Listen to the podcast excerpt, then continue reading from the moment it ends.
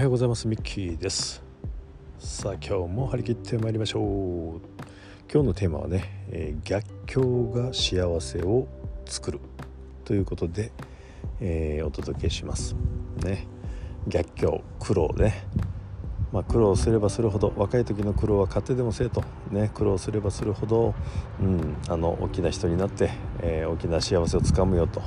まあ、こんなことをね昔から言われてますよね。もうこれはあの、うん、異論はないと思いますね。まあ、しなくていい苦労はしなくていいと思うんですけどねやっぱり苦労といいますかその逆境の中で、えー、自分がね磨かれて強くなりそして人の人の痛みもね分かるような人になる、ね、そうするとま幸せになっていくこれはもうねあの誰もがイメージが湧くことかなというふうに思います。でねえっとこの話はちょっとね私的に少しこうもう少し分解といいますかね、えー、三段論法じゃないですけど、えー、少しちょっと整理をしてみたんですね。えっと、まずその人生の目的ねあの死ぬ間際にあの俺の人生これでね幸せだったなと思えるような人生にしたいですよね。そうです。だから人生の目的をねまああの少し乱暴ですが人生の目的は幸せになることであると。ね幸せになるというのはま幸福感を感じる、まあ、そんな人生幸福感に満たされた人生を送る。えそして死んでいくと。というふうにねちょっと乱暴ですけども一旦人生の目的をそのように置いてみます。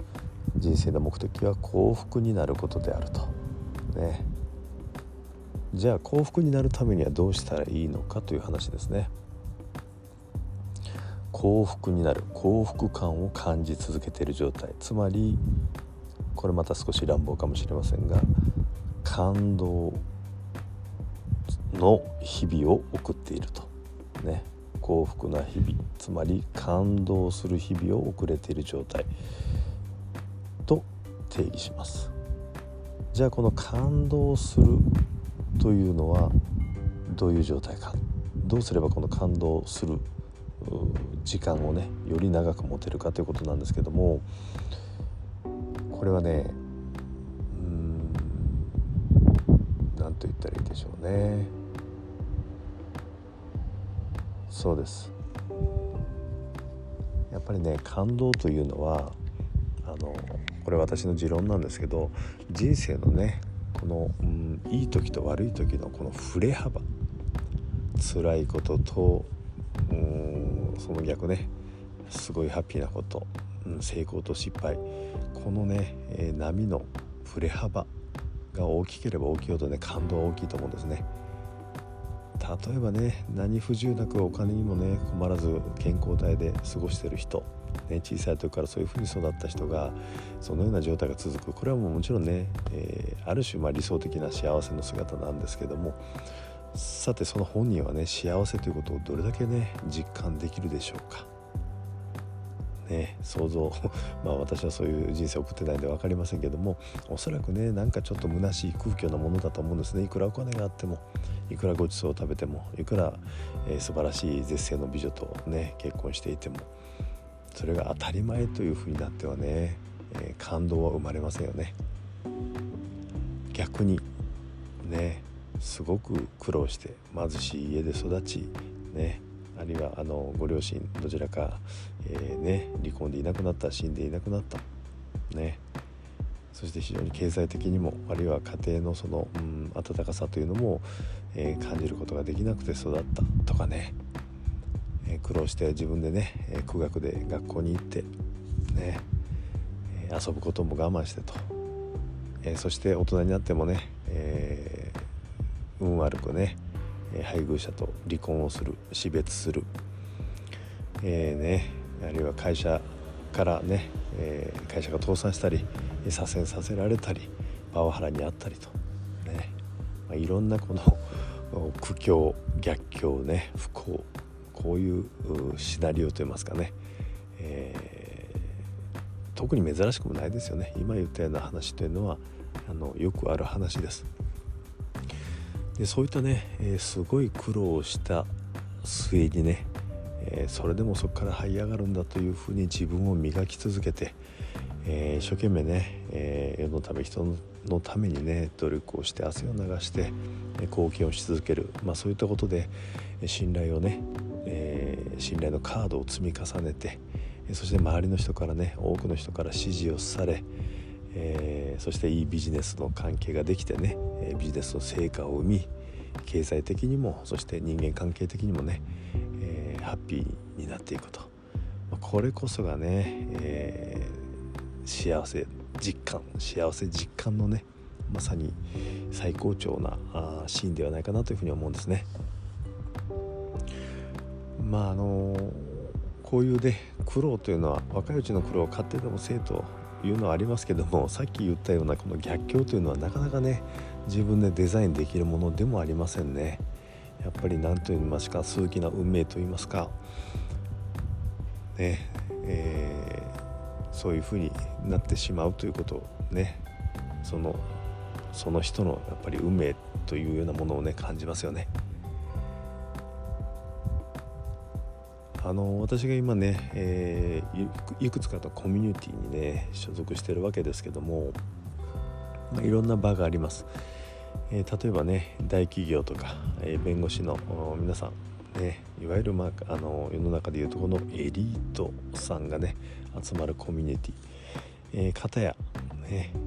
いろんな種々種々雑多なって言ったら失礼ですけどね、まあ、先ほど私が言ったようないわゆる苦労をして、今がある、まあ、そんな人あるいは今夢に向かって頑張ってるまだまだもがいてる、まあ、そんな人の集まるコミュニティね。この両極端に私ねあの所属をしてるんですけどもね。もうどっちあのそれぞれあのやっぱりね志の高い人の集まりですからあの大変刺激があっていい場なんですけどもやっぱりねあのエキサイティングよりエキサイティングでねよりうん自分磨きになるのは後者の方ですねシュシュ雑多な皆さん、えー、もっと言えばね、うん、あのー、この間ふとねその人たちと懇親会をやってる時に 気がついたんですけど誰一人として、えー、順風満帆な人生を送っていないと。ね、さっき言ったようないろんな、ま、苦労話というか不幸話というかみんなそれぞれね、えー、抱えて生きている。でもだからこそでえー、こうやってそういう同じような境遇の人そして夢に向かって、えー、いる人そしてもう成功して、え、ガンガンね、えリードしてる人そんなあのご縁にね深くこう感謝ができるし、えもっともっとね頑張ろうっていうことでお互いをねリスペクトし合ってこう何て言うんですかねこのエネルギーがぐーっとね練り上がっていく感じそういうバーなんですね。まあ、何が言いたいか、まあ、結局ね、まあ、そういうふうに苦労して、えー、人生のね振れ幅が大きくなっている人これこそがね本当の意味で深い幸福感、ね、感動をし続けそして幸福感が得られる人生を送っている人だなというふうに思うんですね。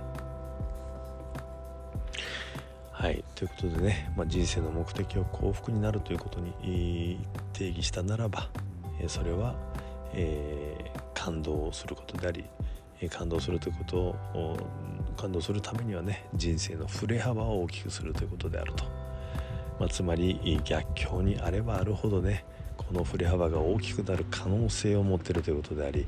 今ね、えー、逆境にある人あるいは過去にすごい逆境の経験がある人これはね、えー、人生の目的を達成するすごい近道を走っている人であるということですね。ですのでもしね今しんどい状況にある人、うん、もがいてる人、ね、こういう人にあの私はねあの、まあ、手を差し伸べるというのはちょっとおこがましいですけども私自身もいろいろ苦労してきてますので、えー、そういったことも分かち合いながらね、えー、背中を押したり伴走したり、まあ、そういうね、えー、ライフコーチ的なことあるいはビジネスコーチングこういったことをねいずれやっていきたいなというふうに思ってる人間なんですけども。ね、まずもってその逆境にある人にはね先ほどのような私の、えー、独自の理論かもしれませんけども人生の振れ幅がでっかいね人です。あなたはということで大いに励まして、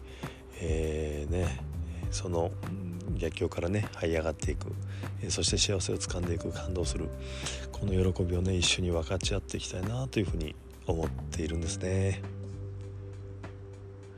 ということでまあそのためにはねやっぱ自分自身が、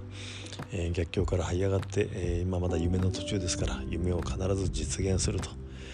まあ、その過程でね、えー、本当の意味でのこの徳を積む。人としての徳を積む、